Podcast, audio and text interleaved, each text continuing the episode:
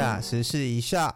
那我们今天除了我跟克劳高亚以外，还有一个来宾，那我们欢迎怎么关心政治特辑中的来宾阿翔。哎，大家好，我是阿翔，又来了，跟大家继续聊辩论的事情。哎，不对，政治的事情。你是时事一下的第一个来宾哦，真的吗？没错，太荣幸了吧？我们现在录音时间是一月七号，哈。一月七号就是我们刚录完，你们两个礼拜后会听到的一集。对、啊，对。但为什么这么这么突然这么赶呢？那就是因为下礼拜就要投票了。那在这个哎，其实准确来说是六天后，六天后就要投票。那我们在录关心政治特辑的时候，我们要今天要讨论的事情还没发生，也就是我们今天的主题，我们要来聊的是。总统大选的辩论会，包含总统候选人与副总统候选人的辩论会，电视辩论会。那因为我们上周录的时候还没发生，那时候才十二月吧，所以这一次总统候选人的辩论会是在十二月三十，啊，副总统候选人的辩论会是在一月一号。好，我们再次邀请阿翔来跟我们一起讨论这个辩论会要怎么看。那辩论会到底对现在台湾的意义来说是什么？辩论会真的有效吗？那克劳高雅在我们节目开始前，他就提出了一个很好的问题。那这次为什么会聊会邀阿翔来？除了他投给柯文哲过，跟除了他很关心政治以外呢？其实阿翔还有一个身份，是他高中的时候在辩论社打滚很多年。应该说他长期以来有在关心辩圈的一些事情。那其实呃，每次跟他聊都会觉得啊。都只让他分享一点点他他从辩权角度出来的观察，那这次就觉得哇，那真的太好了，就是又是政治，然后又是辩论。那待会就会想要来请，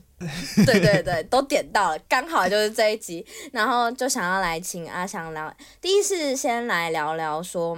就是辩论这件事是怎么回事？然后总统大选辩论在各式各样的辩论里面，它的定位位置究竟是什么？然后他长期以来，至少从高中嘛开始关心辩论这件事情，然后就已经开始看呃政治辩论。那他过去到现在，觉得政治辩论有没有什么样子的变化，或是他自己特别印象深刻的一些辩论？然后后面再来聊聊我跟立委，不管是这次开始补档总统候选人跟副总统候选人的辩论会。呃，发生的一些事情，然后以及可能辩论会的形式，以及辩论会的真谛，它跟选举相关的意义究竟是什么？那我这集主要来讨论一下这件事情。辩论会的真谛，你刚刚怎么没有用到这个词啊？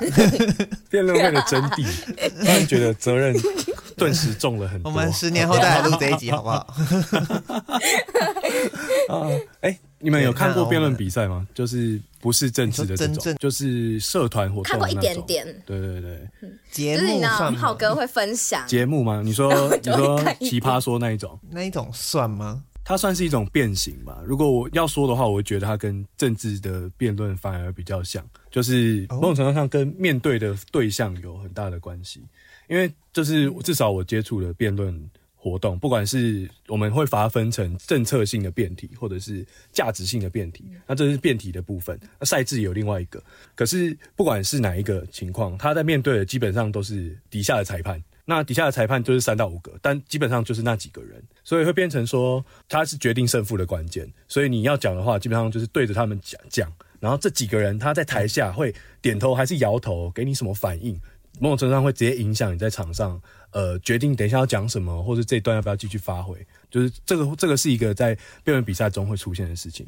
可是像是在比方说总统大选的辩论，我觉得这个这个东西就被排除很多。欸，他真的要呼呼求的对象，完全就是电视机前的不特定对不特定大众。啊。然后现在现场又不能鼓掌，所以那些讲讲话的候选人，他根本某种程度上很难判断他现在讲的话到底是对还是不对，该讲还是不不该讲。那。哪一些东西可以多一点，哪一些东西可以少一点？我觉得在总统辩论上会没有这个可以判断的因素。对，就是这这是一个还蛮大的差别。更重要的事情是在一般的辩论比赛都是有正方跟反方的，对不对？就是好像公投辩论，对，像有点像公投辩论。啊。对，要说的话，公投辩论比较像是呃，如果我现在去参加辩论社，对，我现在去参加台湾的辩论社的话，会遇到的，就针对一个议题，然后有蛮明确的正反双方。最简单的可能就是那个死刑的存废。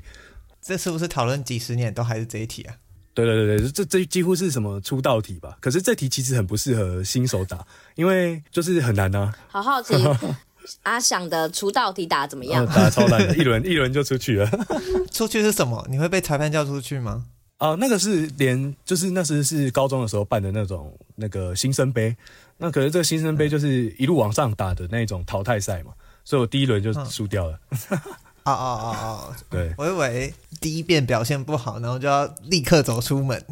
哦，这这可能是川普办的那个谁是记者，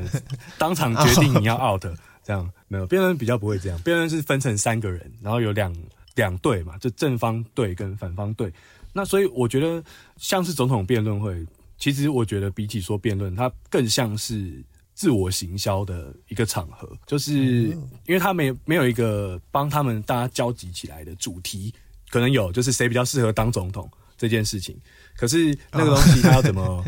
呃怎么对位，其实是跟一般在辩论的时候会遇到的很难，就是一般辩论有很明确的聚焦，没办法聚焦。对，而且行销的味道又更重了，因为在其他的主题，他可能只要觉得我说的对就可以了。那可是总统的大选呢，我觉得他们都会更倾向就是说说明自己比较好的这一点。当然，我如果我们去对照一下两千年到现在的，其实两千零四年开始的到现在有一点点不一样。我我觉得看其实看得出来的。所以总而言之，如果如果是一个就是对于台湾的社团辩论很有兴趣的这种人的话。总统大选辩论，某种程度上是那种娱乐赛的感觉而已，因为他没有真的可以很明确的看到辩手的交锋的能力，还有对于就是主题的深化的能力。因为一般的辩论比赛，那个质询交叉诘问呢，它是共享的，也就是说，我们在这三分钟之内，我问，然后你要随及时回答我，我我也要及时的反应过来。可是总统辩论，它基本上就比较像是大家各自申论，问题的申论，回答的申论。那这个时候就会有一些人就会可能会有点失望，因为大家喜欢看辩论上看到的是，呃，什么正方选手把反方选手逼到讲不出话，这个就比较难在总统大选看到。但也是有有人可以做到这样的事啊，比方说咳嗽把时间咳完，这也是一种被逼到墙角的做法，就其实蛮有趣的。对对对，这蛮强的，没有想过可以做这种事。那不确定。听众，大家有没有看这次的总统候选人跟副总统候选人的辩论会？那这次的结构主要是，嗯，三位候选人跟三位副总候选人先先申论，然后后面是媒体提问，然后后面再交叉结问。就是我好奇说，这个东西本身就是跟辩，就是刚才其实。呃，阿翔有大概带过，当然是想要请你比较一下，说，呃，在正式的，例如辩论场合或者一些政策辩论上面会发生什么样的事情，然后结构可能是什么？像你刚才可能就快速的带过一辩手、二辩手，但可能大家不一定知道那个是什么意思。好，好，好，在我经历的辩论比赛，它基本上是一个团队赛嘛，所以一个呃一个队伍会有三个人，那这是比较常用的所谓奥瑞冈制的辩论赛制。那它通常是拿来用在最早好像是在用在法庭辩论吧。那在台湾比较多是拿来用在就是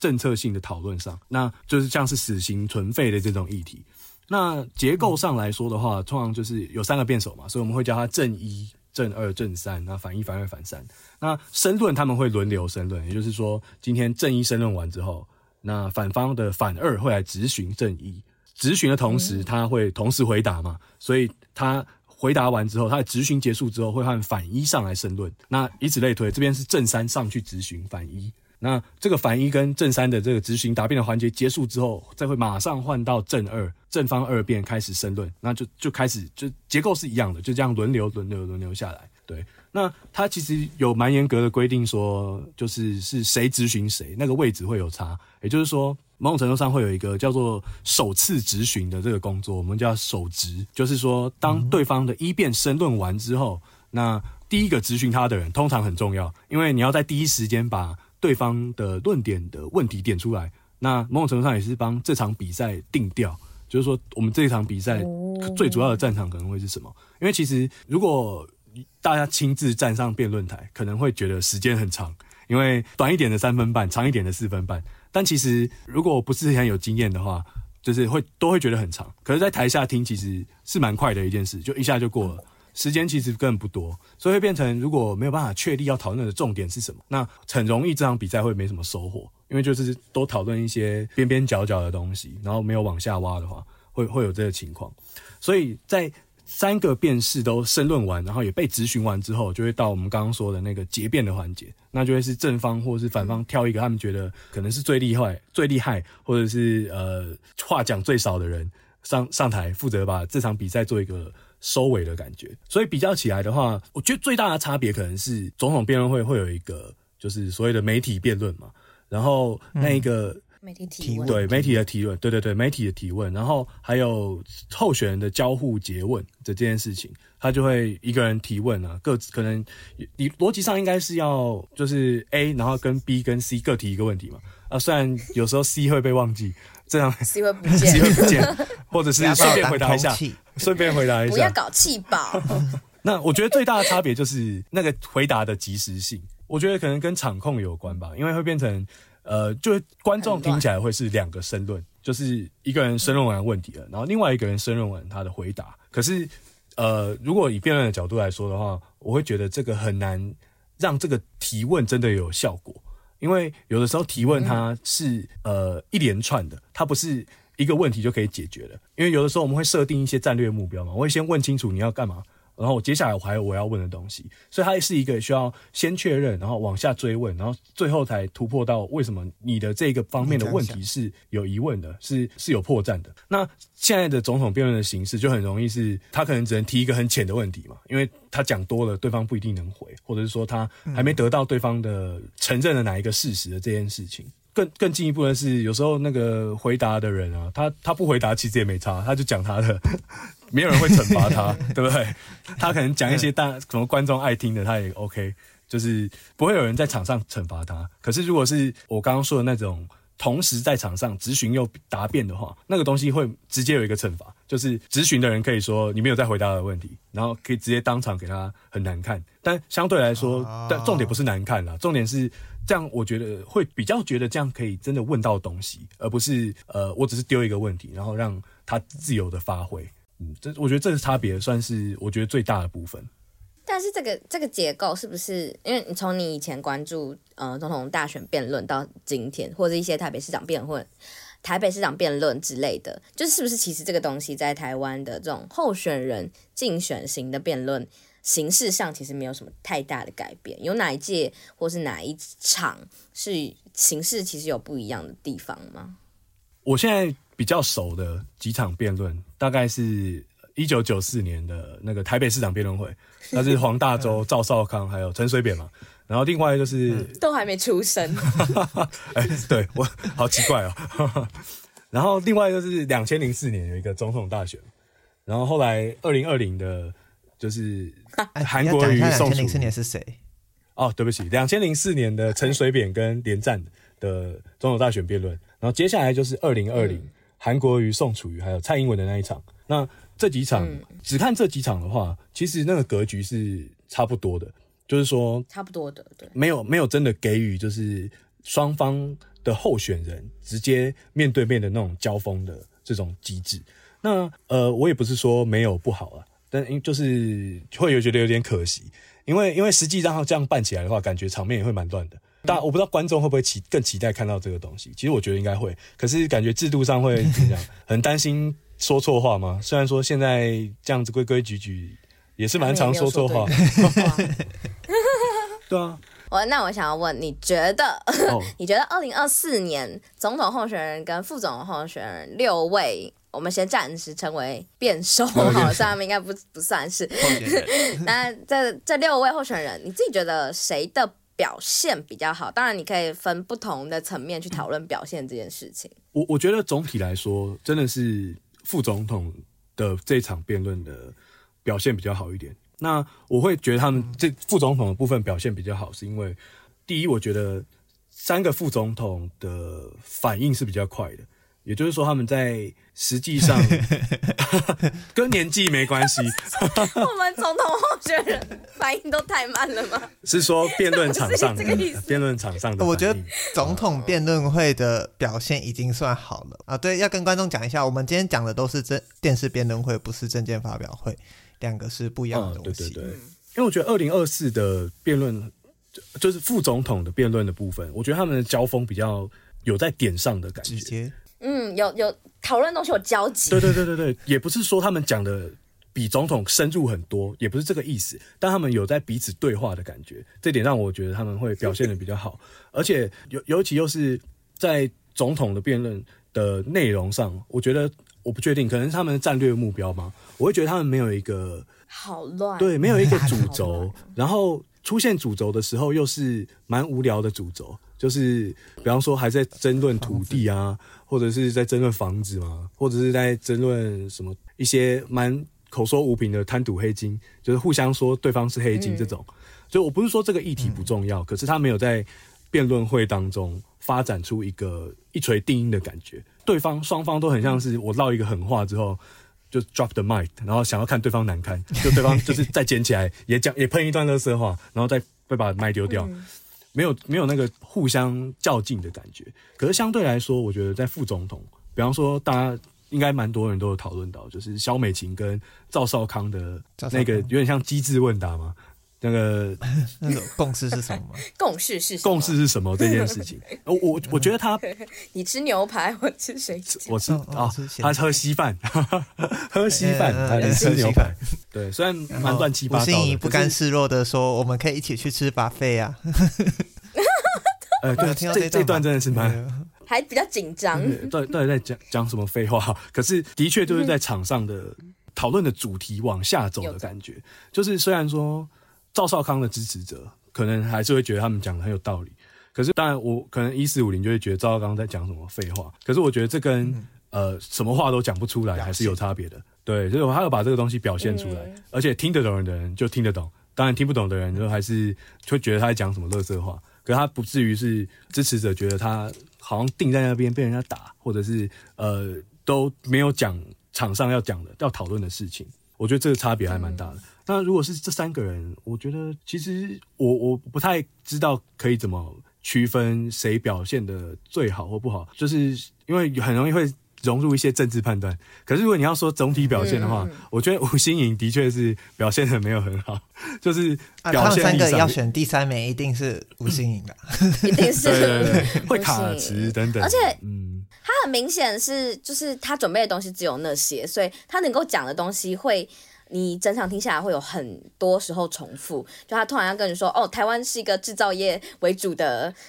国家，对对对 就是他会一直在重复一样的东西，而且在别人没有问到他的时候，他就会不知道要讲什么了。哦，哎，这个。这个真的很像辩论会、辩论比赛啊！对，你你先讲，你先讲。像是我就觉得这个地方就就高下立判，就是那个时候，呃，在提什么啊？我想一下，好像在提说，哦，在提说战斗蓝会提自己的证件，就是。呃，萧美琴批评说赵少康这样做其实是无视现目前的宪政体制，就宪政危机这件事情。然后，因为他提的这是这件事情，然后他并且对吴欣怡提问说：“你对于这件事情有什么样的想法？”对对对，然后吴欣怡回答的跟赵少康回答的，我就会觉得，先不论我觉得他们哪个东西是对的，我觉得赵少康回答的比较有水准，就是就是他他吴心怡回答的，吴心怡回答说什么？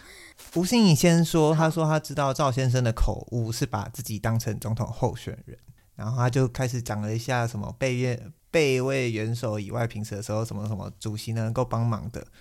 然后你知道我那时候看的时候就觉得吴欣颖的当下的心理应该是。两分钟快结束了，肖美琴的问题怎么还没有问到我？然后最后小美琴丢一句说：“ 请吴欣怡女士也看一下赵孝康先生的这些说法。”我觉得他心里应该在想说：“干什么意思？”对对哎，没有问我啊，关我屁事这样。对啊，关我屁事。哎，可是我会觉得这个是就是准备的问题，就是说，在如果以辩论比赛的角度来说的话，也不能完全的期待说每一次大家要讨论的交锋是一样的。因为每一个议题，它毕竟还是有不同面向。就是有些人就以死刑来说好了，有些人可能会推到以道德为主要的诉求，有些人会以能不能真的解决犯罪力为真正的主要的诉求。那也就是说，有的时候我准备的东西不一定会对到对方主要打的事情，这个是一定会发生的事情。更不要说，我不知道哎，嗯，民众党真的觉得自己在台上。不会被冷落吗？不会被无视吗？不会，这怎么会没有先准备？对对对，因为像这一题，而且柯文哲才示范过一次了，因为侯友谊有一题问题也是没有问柯文哲，也没有对，也没有对到柯文哲。呃，我觉得相对来说，柯文哲就处理的还 OK 啦，就是感觉他有有想到这个，或者说他没想到，因为柯文哲也很擅长这种现场及时的考 C 人的这种语言啊，嗯、他也是蛮擅长的。所以可能吴欣颖比较不擅长，那相对来说，我就觉得我就会觉得他的团队没有准备到这件事情，应该会要准备一些子弹，嗯、就是类似的主题出现的时候，其实他不是问我，那我还是有办法好好的回答，而不是临场发挥瞎扯很多东西。我觉得这个如果以辩论的角度来说的话，嗯、会会有点像是那种没有没有什么准备就上场的高一学弟的感觉。我把刚才那个东西。讲清楚好了，就是就是，其实吴欣盈回的就是说，哦，那他有点像是自己把自己当成元首了，但后面又觉得啊，好像单纯在打他，好像不太好，又说哦，如果我们有有机会执政的话，那我想要 offer 他说，哎，明年可以来当 NCC 的主委或是副总统。但我觉得赵少康就回的比较好，第一是他完全否定了对方提的东西，他否定说你们怎么这个东西怎么会是宪政危机呢？嗯。就是第一，他先打对方，你先不管他那个东西到底有没有打在点上，然后他后面又在讲说，哦，我想要提到的东西是什么？嗯、那最重要的事情是我今天就算我选上了，我也会跟随着这件事情。然后当然，我们想要来推动内阁制，就是我觉得他那个东西，我听的时候就是这样连续听下来，就会觉得高下立判，哦、就是吴欣盈答太烂了吧？就赵少康，就算他答的东西可能跟我的立场或者我的认知不太一样，可是他至少答的东西很好，而且你会觉得他是，例如。呃，以蓝白在野想要去打，想要去打绿营这件事情来说，我觉得赵少康打的比较，嗯、呃，那叫什么？到底叫什么？有品，我有品，品质德有品品品德是 有美德有美德有美德啊，这边置入吗？哦，有风度，我觉得比较有风度的哦。哎、欸，可是我觉得接着，我觉得这个这个观点蛮有意思的，因为接着讲的话，我会觉得其实这跟。就这一点让我注意到，如果要分辩手的实力或者说表现的排名的话，这可能是赵少康有机会赢萧美琴的一个部分。就是因为我自己在辩论比赛的经历是，有些人他刚开始接触辩论，然后会觉得放不开的原因是，有的时候他本身的立场很倾向某一边，比方说呃，face 或者是说同婚或者是其他的，他会很倾向他他自己有些自己的判断，可是实际上在比赛的时候。最好的做法应该是你完全融入到另外一个反方的或者是正方的那个那个角色里头。当然，赵少康他不是为了这件事，他本身就住在那个立场里面了，本身就是。对，可是我觉得他做到的事情是他对抗那个世界观，因为通常正方他会嗯嗯嗯要架构一个世界观嘛。他比方说他会说，呃，死死刑为为什么废死有它的必要性？那如果是比较差的人，像吴欣颖的这个表现来说的话，他可能会针对就是。比方说解决力，呃，对，我可以插播一下，哦，这这这跑出一个名字，就是辩论比赛，呃，会有一个基本的结构，就是一成立一个论点，那口诀是什么？上需跟节损，就是上位价值是什么意思？什么意思？上位价值，然后需求性，呃，跟属性，然后解决力，最后一个是损益比。那简单说的话，就是上位价值指的是今天我们这个论点的。核心价值是什么？比方说，face 好了，核心价值是可能是人权，不一定是人权，但可以是人权。那需求性是什么？就是我们要告诉大家为什么我们需要人权这个东西。我阐述了一个价值，我要告诉大家这个社会为什么需要它。那根属性是把我要推的政策跟这个上位价值连在一起，也就是说，为什么 face 可以带来人权，这个东西也需要被建立。那解决力的部分就是更细细致的去讲。那我们可以带来多少人权？虽然听起来有点奇怪，但是它的概念是这样，也就是说，我们真的 face 了，那距离我们在人权的道路上是狂奔还是前进了一小步？这个是需要讲的。那最后的损益比就是有点像是在说，因为推行一个政策，我们都能想象它是有好有坏的。那最后我们就是要帮大家比较出来，为什么这个政策的推动是好大于坏，利大于弊？那这这个完整的东西出来会是一个。论点该有的样子，它应该有不同的结构，所以我觉得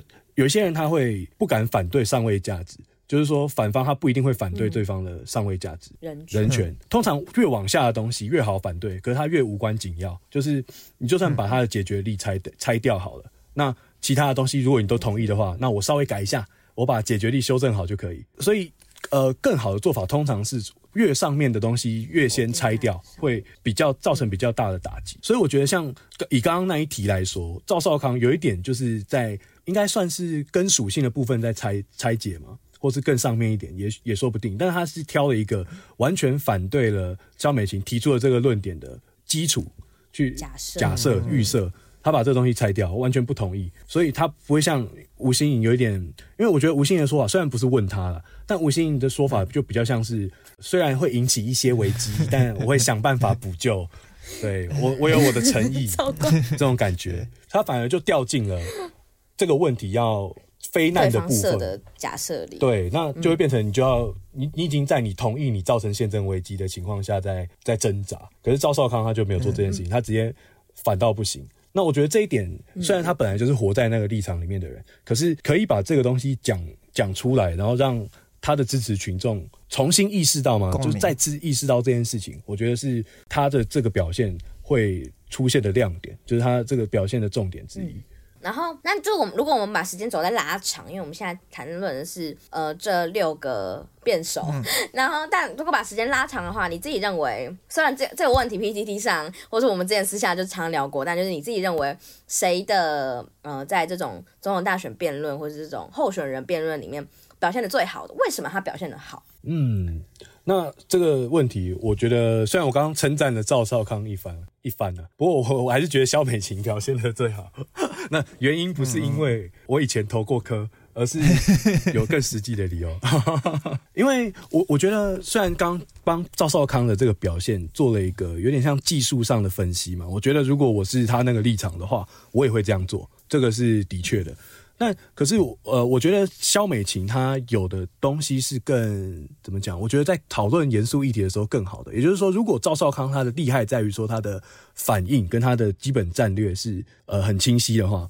我觉我觉得肖美琴比比较有能够呃打长线的这个能力。所以打长线就包含了他他对于整体论点的架构是很有很有画面感的。他他要阐述的东西基本上是首尾相连的。然后都围绕在他主张的那个呃愿景之内，然后另外一方面，他他这个长线的优点也可以看在是，比方说赵少康或者是吴新颖，就是蓝白会对于他这个立场会有很多挑战嘛。会举出了呃，不管是什么军购案的问题啊，或者是什么民进党是两岸的 trouble maker 啊，像这种比较激激烈的挑战，我我觉得萧美琴都都有明确的意识到要怎么回，就是先准备好该怎么回，然后是我觉得在当下是回的蛮好的。比方说大家津津乐道的那个，就是赵少康说民进党就是造成两岸兵凶战危的凶手，恐怖分子。嗯那萧美琴我觉得她回的很漂亮，她说呃菲律宾也没有民进党，日本也没有民进党，可是中国紧张。对，中国紧张还是存在，所以重点不是民进党，而是中国。不对，那所以所以我觉得，因为其实这个概念，坦白说，你只要是一四五零，你都会讲。可是呃，对，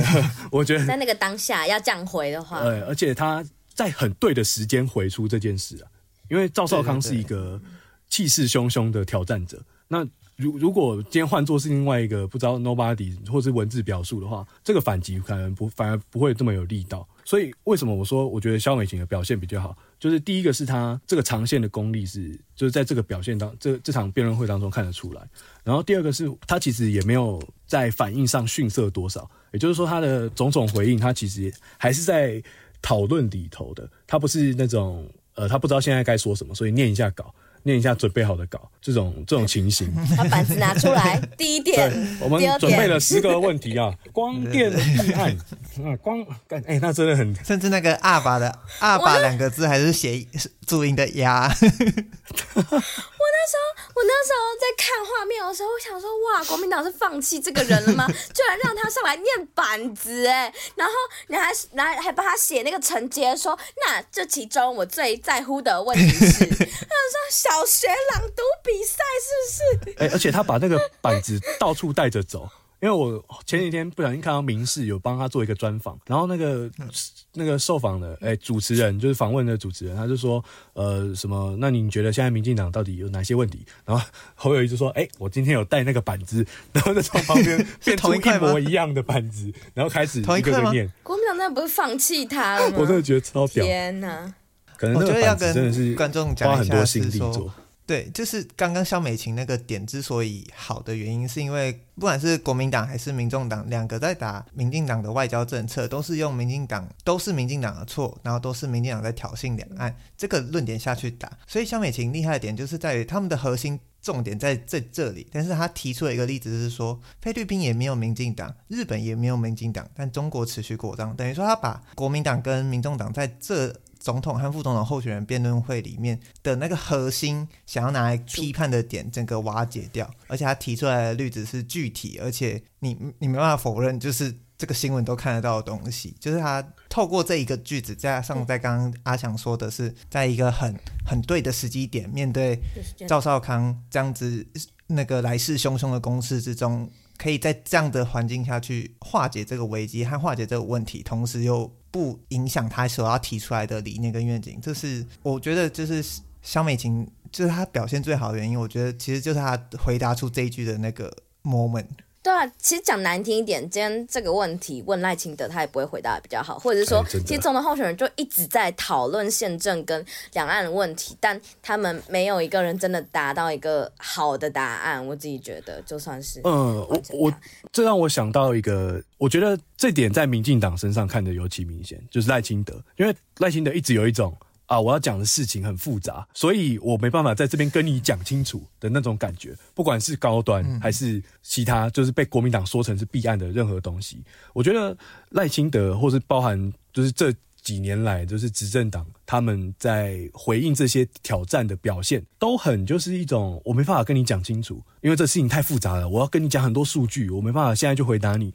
用这种态度，也可能是真的限制。可是，如果以辩论角度来说的话，这其实就就是很致命的一个问题。因为无论如何，这个问题再硬再厚，就是这个议题，时间就是那样子。你还是要试图去讲。对，辩论场上的东西可能四分半，甚至甚至是一般的宣传的时候，可能就是那三十秒，我看到这个图或这个文章。那所以我觉得，呃，我觉得国民党跟民众党一直以来都蛮擅长的一件事情，就是用很简单的类比来告诉你现在发生了什么事。那其实这个是怎么讲？一个好的辩手会希希望有的能力，就是通常来说处理的议题都真的都很很有时候真的很艰涩。可是他如果可以在场上用一个简单的类比来说服大家，逻辑就是这样。那如果这么简单，为什么对方你没办法回答我，或是你没办法解决这个问题？其实这个做法会在场上很强而有力。当然类比要挑得好。有时候评审会来上台来挑战你的挑挑战你的类比，是在讲评的时候，他可能会在讲评的时候说：“我觉得那个反方同学今天的那个类比很奇怪啊，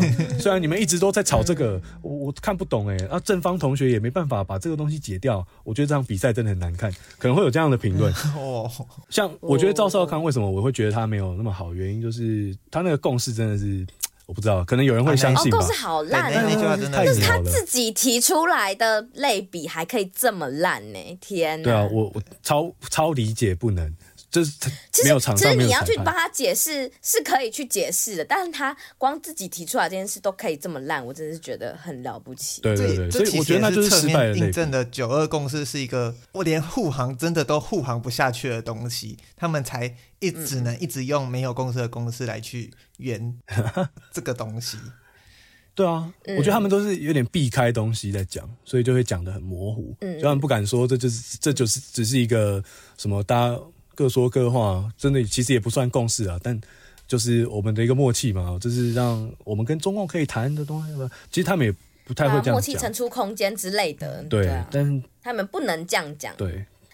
但呃，刚才其实有提到，就是其实在这两场呃这两次的辩论会，我很讨厌一句话，我很讨厌说。哦，这个数据你回去查就有可以看到。我就觉得我在看辩论，那、哦、你现在就要给我说出来。你这样给我说错，我也会想要听到数字。我不想。哎，这讲的很到点诶，因为因为如果在辩论场上有出现这种情况的话，那个人会扣超多分。他在现场没办法。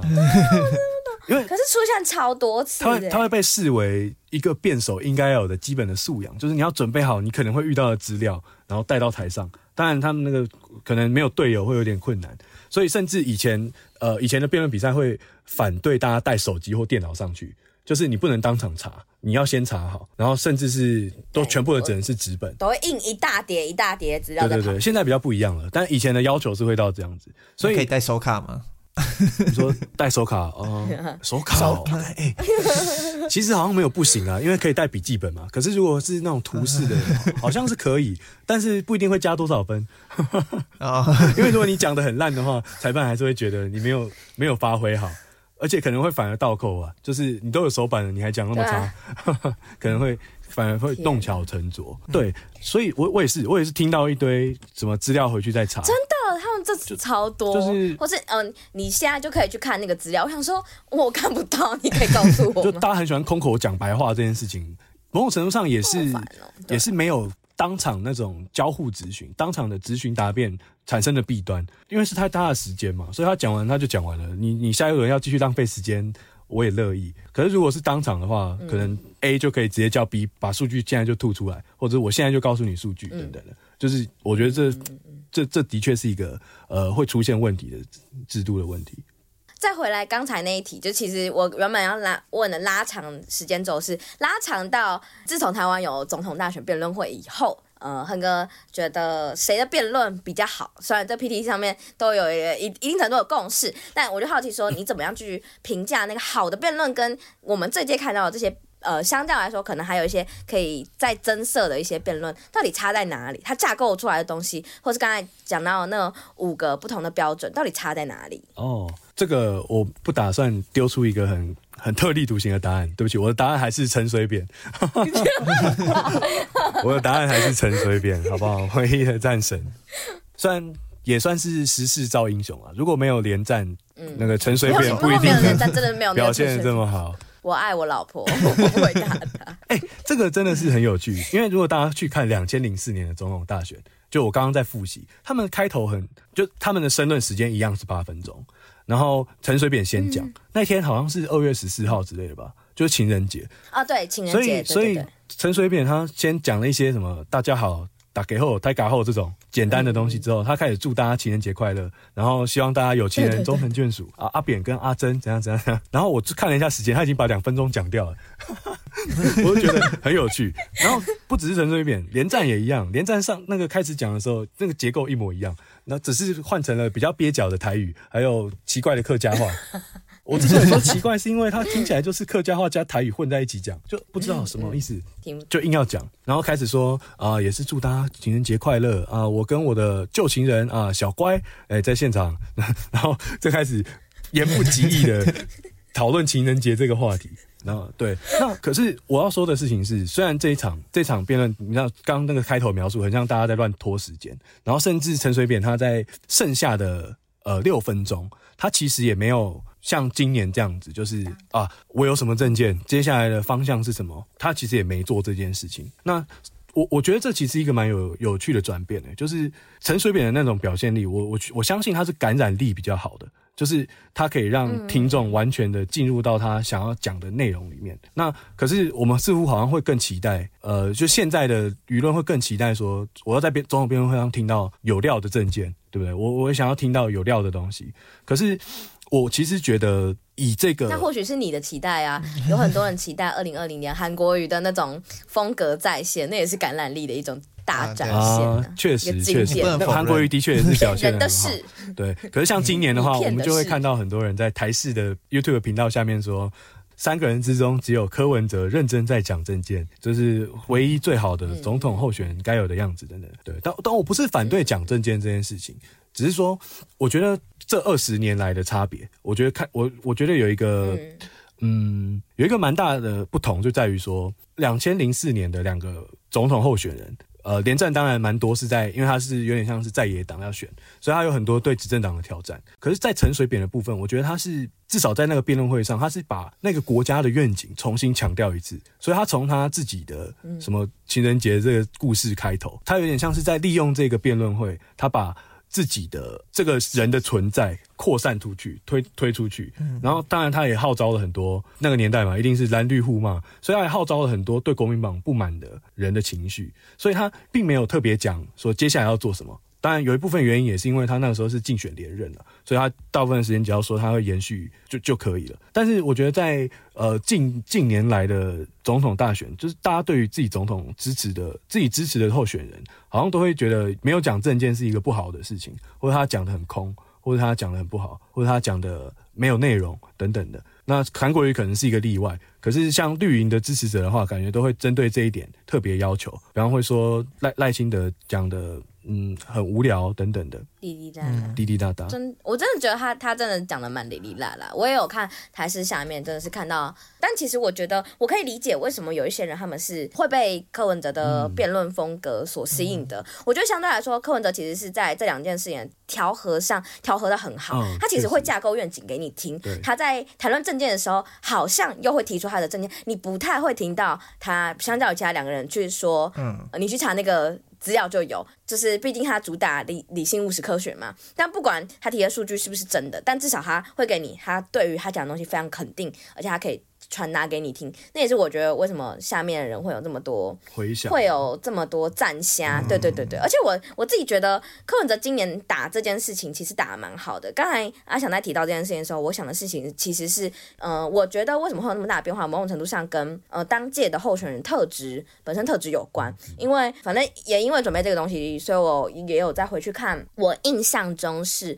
二零一二年马英九跟蔡英文的辩论会，我其实觉得。因为他们两个本身的特质，所以其实那个那一场，我也觉得他是相较来说会比较谈政见的。嗯、但可是我真的觉得那一场比。今年的还好听，因为他们是我，我觉得那个东西就是刚才一开始就是之前没有听阿翔讲过，就不知道原来有那么结构性的方法。但我那时候听的感受其实是，他会搭一个很大的愿景给你，他也不会特别每一每一块砖瓦都画给你看，大家会呃切一条切一条切一条。那你觉得他就是呃又有画面感，可是又有实际的证件，那双方又在彼此呃交锋。不管是我觉得马英九跟蔡英文，我自己觉得都准备很好，因为那时候马英九其实。是执政党，然后蔡英文是在野党，而且马英九在打他的点，其实有时候是在打陈水扁的点，是蔡英文就会直接说，那个东西你现在面对的不是四年前的陈水扁，嗯、你现在面对的是、嗯、呃现在在这里的我，对，对，对，我就觉得那个东西非常，回的很好，对对对，就蛮符合蔡英文的。嗯就是蔡英文，其实某种程度上也跟我刚刚对肖美琴的评价蛮像的，就是他其实看起来是好像比较擅长长打嘛，就是有一个主要的论述，但其实他们的短打也很，就反应也很快，可以当下就把那个难堪啊，或者是当下那个很唐突的挑战化解掉，甚至是反击回去。我我觉得这的确，大家对蔡英文的印象可能是现在总统的这个讲话讲的可能被会被人家戏戏称很空的人，但是大家如果回去翻他，不管是当陆委会主委，或者是陆委会他在公投跟陈文茜辩论，或者是跟马英九的辩论，其实他不是大家，就是他 很像现在被封印住一样，他真的很强。对，嗯，大家现在都说他是读稿机嘛，对，对啊。所以某种程度上，我真的觉得跟个人特质有关，嗯、就是你还是可以在二零一二年看到马英九跟蔡英文，但你可以在二零二零年看到韩国瑜，但你又可以在二零二四年看到柯文哲，嗯、看到侯友宜算什么？侯友宜这两个不算，就是我我其实觉得赖清德也有一点这两个都不算。嗯、我那个时候真的觉得他们两个打的没有很好看，就是侯友宜本身是自己就打的不好看，赖清德可能是我对他有期待，但他还是打的很不好看。嗯、我觉得跟你说个人特质很有关，就是。其实赖清德跟侯友宜感觉比较不是适合讲那么长的话的人，或者是说不太适合按着别人准备好的稿的这种人。就是像侯友宜，我记得他在这边发表会的时候表现也蛮好的，就是操着他的母语，也就是台语，然后阐述很多东西，就已经第一个就已经讲很顺了。然后另外在其他的场合，如果我们看到赖清德在造势场合上的话，讲话也不会太卡。的时候，公投的时候，他他也是算是能言善道的人。可是我觉得像有点像是感觉是幕僚准备的定位嘛，我可能会觉得他们会倾向要让要让他在辩论会呈现出什么样的形象这件事，反而对有点让他呈现不出他的形象。对我其实有一点，可能他选了一个不太适合他的战法嘛，有点像这样子。定位，对对。那相对来说，蔡英文可能就做的怎么讲？他至少把不脱稿这件事情贯彻的比较好。那在一些回答的时候，稍微脱稿一下这件事情，我觉得好像他拿捏的比较好。那相对来说，我我也认同柯文哲在三个人之中算是表现的比较好的人，因为他稳扎稳打，而且他可以把事情讲的很简单。对，而且他会把东西对，而且他他说的东西是有在引发共鸣的，嗯、其他两个人已经开始在吵架了。嗯、对，就其他像侯友谊三不五时就说什么，我听不懂你在讲什么台独什么什么，就他开已经、嗯、已经把场上的理解，对，就是在辩论场上也蛮常出现的，就是如果这也是一个求生小技巧。呃，也没有那么高级，就是当你一下子不知道对方在讲什么，然后你也不知道要怎么猜他，那你就说对方我真的听不懂你到底在说什么。我们换下一个问题，很常会出现啊，很常会出现，但是这个真的是比较差的做法，就是好一点的当然就是好，我来整理一下你刚刚说的话，然后把这个东西安排的比较对自己有利。这是比更好的做法。可是其实很多人比较不熟悉辩论比赛的人上台，他会面对到那一些他一下子不知道该怎么回。那个不知道该怎么会，有可能是他一下子没听出来对方论述的前提是什么，所以他不知道为什么对方这样说。那另外一方面是他不知道他可以在自己的立场怎么回应对方现在说的话，他可能就会丢一个。都没有，我真的听不懂你在说什么，然后就帮自己找一个台阶，然后说：“那我们讨论，我先跟你讨论别的问题。” 跳下台阶就很像，我觉得侯友谊就就蛮像，蛮像这样子啊。因为他他每次出现，他，他每次出现这句话的时候，都是说，就民进党指控他支持九二共识，就是支持一中一国两制这件事情。一国两制，然后我真的听不懂为什么民进党要这样子曲解什么什么的。我从来没有说过啊。嗯就是一种装傻战术，他也不是在否定对方的前提，他完全就是在就逃避耶，就是因为像赵少康的做法就是否定对方的前提，但他也没有，他就说我听不懂，我就觉得我才听不懂哎，而且他我觉得柯文哲的败笔，我觉得柯文哲败笔就是那个咳嗽，但我觉得那个咳嗽其实因为之前在台北市议会的时候就会觉得也没有咳的不好，对，而且在台北市议会他很爱招，我觉得就是这个咳嗽让他觉得。我不知道是不是他下意识想用这一张。他在听到议员咨询他问题的时候，他会先说：“不是啊，这个是我跟你讲哦，这个问题是这样的，就是他就会用这样子，因为嗯，议议员质询是有时间拖延，对，他会一直咨询的。然后说我跟你讲哦，这个是这样啦，然后这个问题哈，我们就来看一下啊，这个是怎么样？反正就是会用这很多虚词去想要拖延掉剩下的时间。那就不知道为什么他。”因为柯文哲他卖梦想卖的很厉害，可是你去细听他，可能有时候甚至是一段话的前最前面跟最后面是矛盾的，前后就已经不一样。对对对对对，嗯、就是他一边说他想要减少意识形态、减少对立，但是他前面的话全部都是在骂对方。所以这两个东西啊，像这这点，萧美琴就在媒体提问说怎么减少对立这点，他做得很好。萧美琴的做法是我不去攻击，他有讲说他。我不去攻击，不去用负面攻击当做我的选战策略，嗯、所以他就没有像赵少康一样去回说都是民进党害的，对，都是民进党害的什么什么这种。但柯文哲就是你如果去细听，就他因为他是包包牌式话语，所以你会一直听一直听，会觉得哇他在卖一个很棒的梦想给你。可是他的，我觉得他就是在谈农地那一题，他就有点慌了，慌了是因为他一开始农地那一题他就讲说爸爸要买给。买那一块农地拿来给他盖医院，这一句话本身就就矛盾了，嗯、所以他后面开始不知道怎么圆了。而且这句话还被赖清德抓到，因为他每次都这样乱讲嘛。可是赖清德真的直接问他说：“嗯、如果你真的要盖医院，你为什么要买农地？”就是在那个提问，他就这样说了。所以柯文哲开始说什么是这样子的，什么我爸在十五年前买了这个农地给我，但是哦，嗯，没有办法符合他的期待。我觉得他不，我不知道他是对对，突然开始讲期待。哎、欸，他讲这句话让我觉得他其实在这个问题上是有策略的，就是他也要装可怜，可是他不知道干嘛，就是对对对，我其实觉得他是想要 reference 赖清德，但不能哭出来。他有一点想哽咽的样子。然后又在咳嗽，我不知道他两个 mix 在一起，他可能他的呼吸道系统没有那么灵活，可以一边哭一边咳嗽。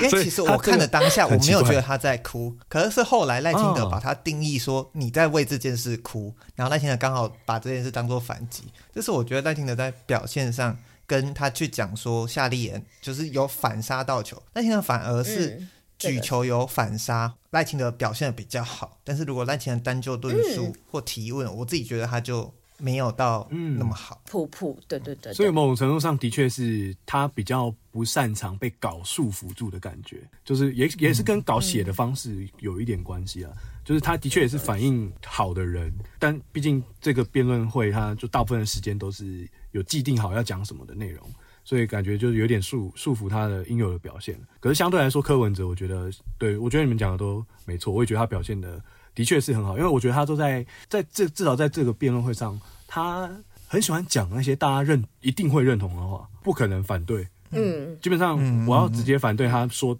把他每一句话单纯抄出来，然后我要说我反对这个，看起来是我是坏人。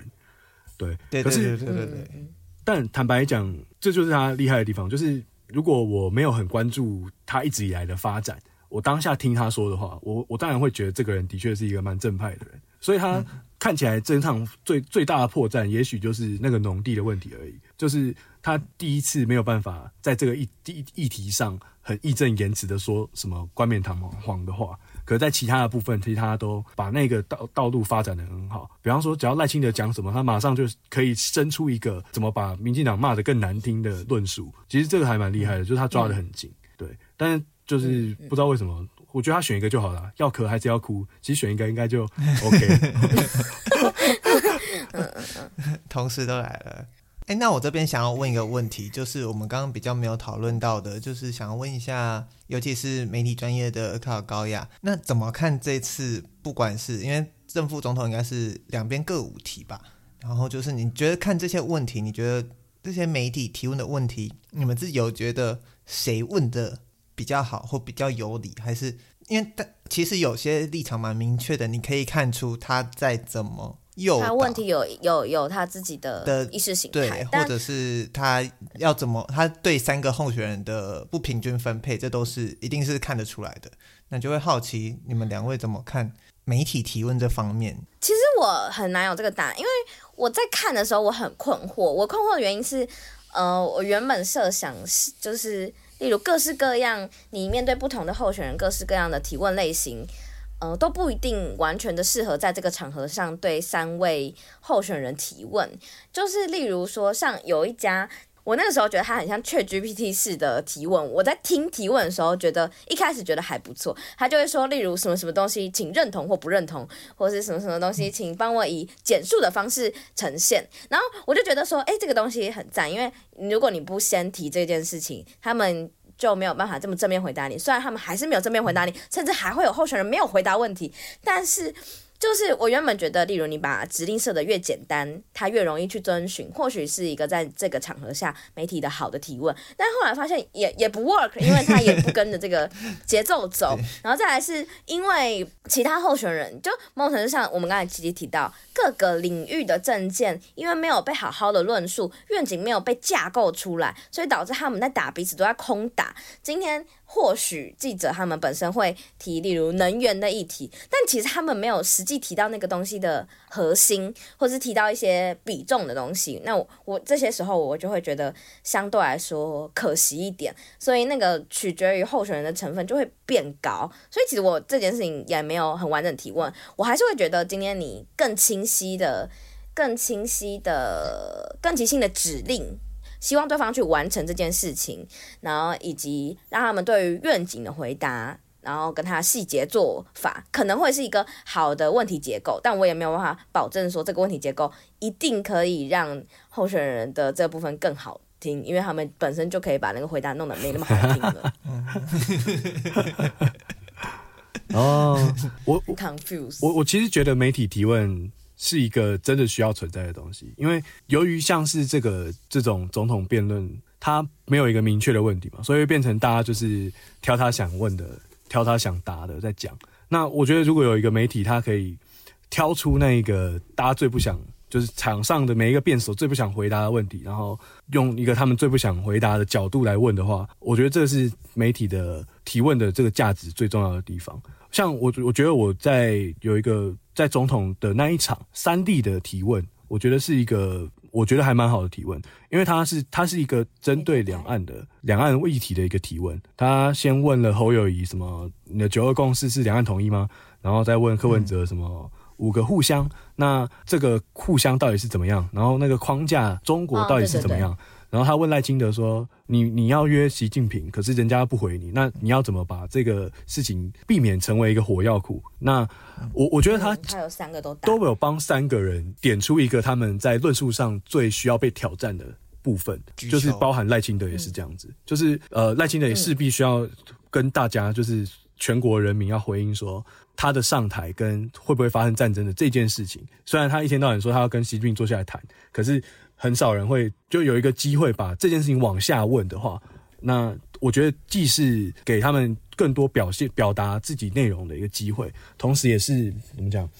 真的有让大家听到一些不一样的东西吧，而而不是让辩论会好像是平常他们自己在自己的地盘讲的话一模一样的那种 repeat 的感觉。对，所以我觉得像这个问题，嗯、它算简单嘛？我觉得比较像是有设计，因为有一些问题它就是很单纯的一个问题，然后问三个人你们怎么看法？比方说什么中华民国宪法，你同不同意？啊、那好烂、哦，我觉得这超无聊，那个干脆开放给网友提问。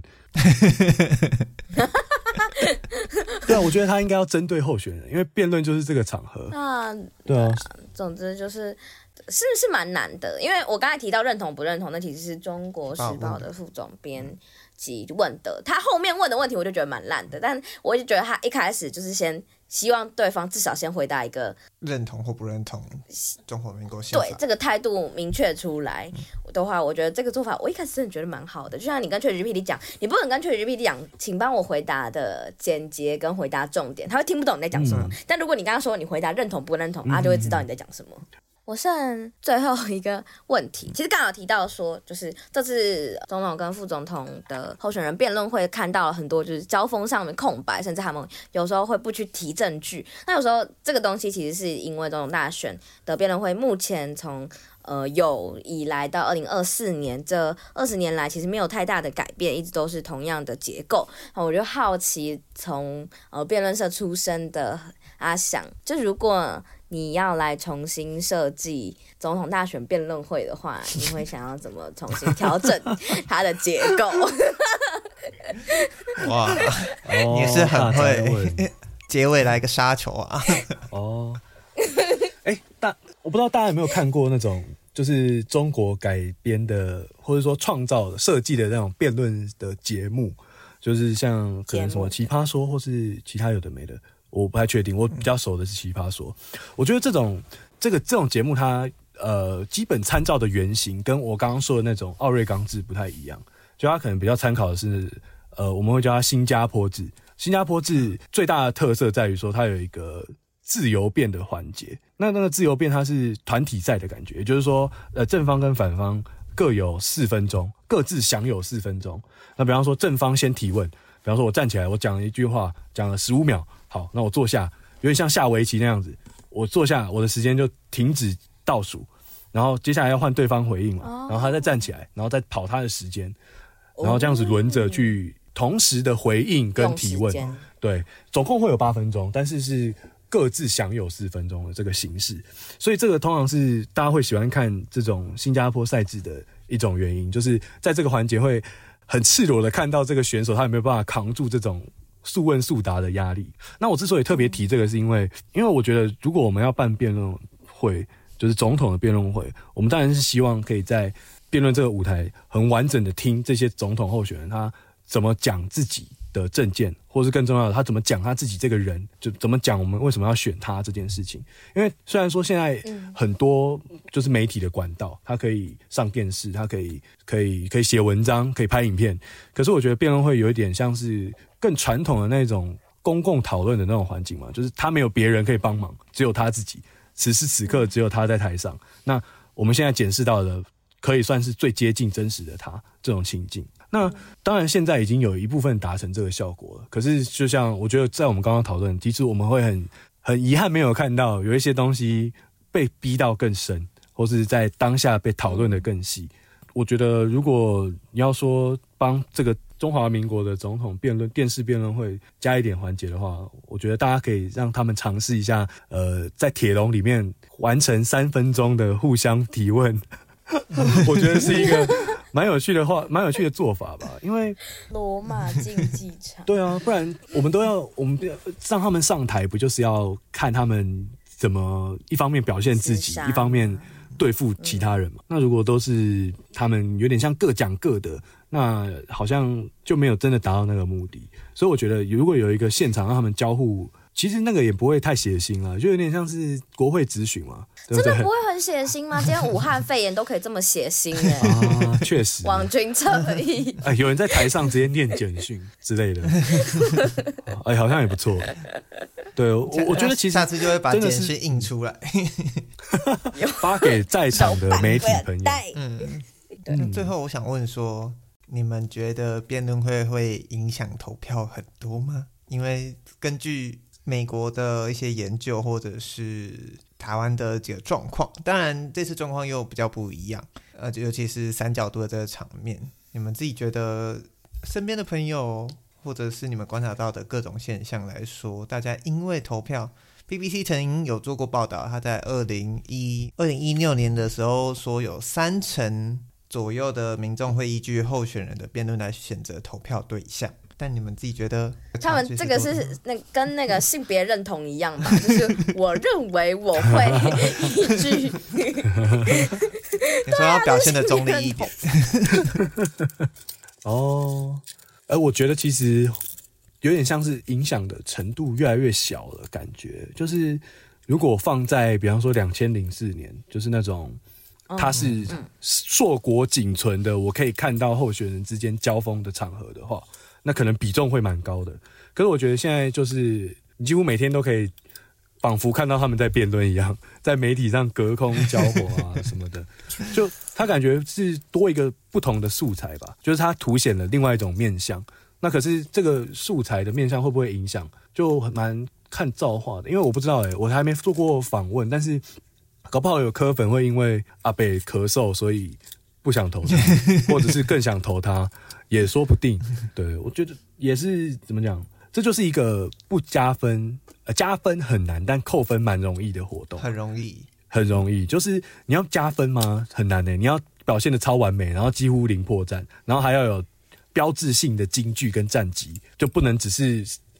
讲台 OK 或是四平八稳。可是你要扣分的话，你不小心在那边咳嗽，或者是你有一段回的比较慢，然后有一段没回在问题里。只要有一段就够了，大家就会觉得，甚至你一直在看稿，大家也会帮你扣分。所以我也觉得这好像是，如总统一直都有在办辩论，我觉得也是一件蛮好的事情。可是相对来说，你看其他的地方议员啊、地方立委啊，就很多都不愿意办辩论。政见发表有证件发表会啦，但甚至还会有人不出席。对啊，那也有人平常是战神，但是不敢辩论啊。比方说那个大安区的罗志强。还要派大一学生，民众党的不分区。哦，民众党不分区那个，大家已经放弃他了。哎、欸，他整天说来辩论，好像没没有真的看过他辩论，对不对？因为他因为他一直他一直啊，算了，呃，算了，不提他。好，我的想法是，我我我我分几个不同的层次来讲哈。第一是，我觉得当然不会影响六天后甚至五天。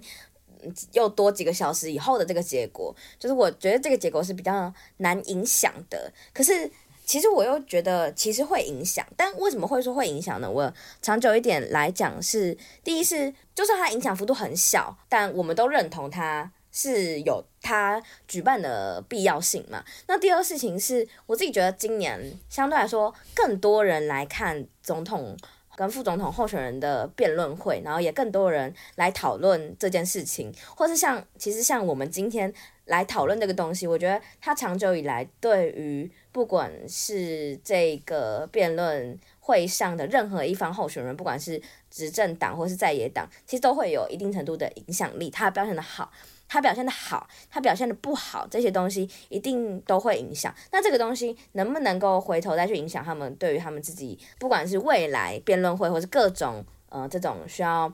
发表比较长篇言论的东西的想法、策略、定位，我觉得那个东西都算是一种影响。那再长久一点，这个影响是不是其实会更拉到说，更拉到说今天观众对于。呃，辩论会或是对于这种辩论结果的看重性，我觉得是会慢慢提高的。因为我们现在觉得它不会提高，是因为我们其实还没有习惯这件事情。这件事情很少在我们生活中发生，更多的时候，我们生活中的浓度是被这种新闻的隔空交锋充斥着。可是，当我们如果可以把这个东西的浓度提高，它有没有改变的可能性？我自己觉得是有的，或者至少它是多加了一些火药。我是蛮相信这件事情的。因为像美国的话，感觉是各个层级都会小办一下这种让候选人出来面对群众，然后还跟其他候选人同台竞技的这种，不管是发表会还是辩论会，对不对？就是我看那些新闻，还有纸牌屋的内容，初选也有啊。那、啊、我有好像打邱正军跟曾文学的辩论，我就等不到。曾文学是等不到，有有有证件放，等不到，等不到。想看杨博雅跟罗志强的辩论呢？欸、很想看强强对决。看好，只会欺负一个大学生。那他又不辩论，真是受不了。好，那这就是我们今天。在实事一借我一下下实事一下，想要来跟大家分享一下我们对辩论会的看法，然后也请阿想分享了他从辩论社以来辩论是个怎么样的一个活动，到怎么去看辩论和我们怎么看现在这个形势下的总统辩论以及各个候选人，我们简单的分享一下我们出发的观点跟他们在各种议题上所面对的一些想法。那节目的最后呢，我们想要来推荐一部我们最近都非常喜欢的一个竞选广告，可以这样讲吗？好好笑，讲出来好好荒谬，好像有领钱呢，好恐怖哦。对啊，民主路一直走。嗯，好，我们要来推荐的是在路上。那相信应该很多人，因为他最近不管是正面还是负面的声量影响，那应该很多人都知道在路上是呃。赖清德、萧美琴跟蔡英文所合力 三人合力演出的最新大片，共演共演三人共演共演啊，梦幻联动，梦幻联动，梦幻卡司，没错没错。这整部的开头呢，就是蔡英文开着车在赖清德。那其实在这里面中充满了许许多多的隐喻，包含了嗯蔡英文跟赖清德的一些。小互动，或者是他们一些彼此吐槽对方跟讲冷笑话的 部分。那其实他整部片就是用要把车交给下一个开车的人，那也是象征着蔡英文想要传承下去蔡英文路线。他选择的对象是赖清德与萧美琴。那他在地方其中也有很多的隐喻，尤其是大家或者是彩蛋，包括说，等下那个笑话怎么讲？耳耳朵吗？就是少一只耳朵吗？如果你少了一只耳朵啊，你就会失去定位的方向啊。如果你少了一另外一只耳朵，你就会听不到。不，因为我有近视戴眼镜，所以我就会看不到，因为我眼睛会掉下去。不愧是看 Line TV 都会看完的人。对，刷很多次。没有，Line TV 没有这一段，Line TV 没有这一段，Line TV 没有把这一段剪进去。这段是票房主要吧？很贵吧？我我我自己很喜欢这一段，因为我很欣赏赖那个蔡英文硬要把冷笑话讲完的那个精神，我很 respect。因为很多人冷笑话讲一讲自己尴尬，对耐心的来听完，有我们也 respect 这样有雅量的人，他还帮他找 找一个台阶下，呃，很赞。可以说这支广告是透过这一部车以及传承民主之路这个形象来去来去打造三个人的。个人特质，对三个人的个人特质，跟甚至是过去的一些争议，都会有隐隐约约去回应一些东西。嗯嗯，我相信就是长期有在关注政治的人，对于这部片所传达或者提到的一些东西，都会很有感。就除了耳朵的部分，这个可能要戴眼镜的人才会有感。哎，他画面也美，然后诉求的东西，其实就是在软性中。带回出对于整个对候选人的寄托与希望，那是都是我们三人看到之后就非常喜欢的一部竞选广告。我觉得必须要看这一部的有一个重大的原因，就是因为它有太多周边创作了，有太多二创了，所以看一 下一创，然后会比较知道那些二创的情境到底是什么。我觉得这是一个完整的体验，大家真的是，就算你不喜欢，你要为了二创看。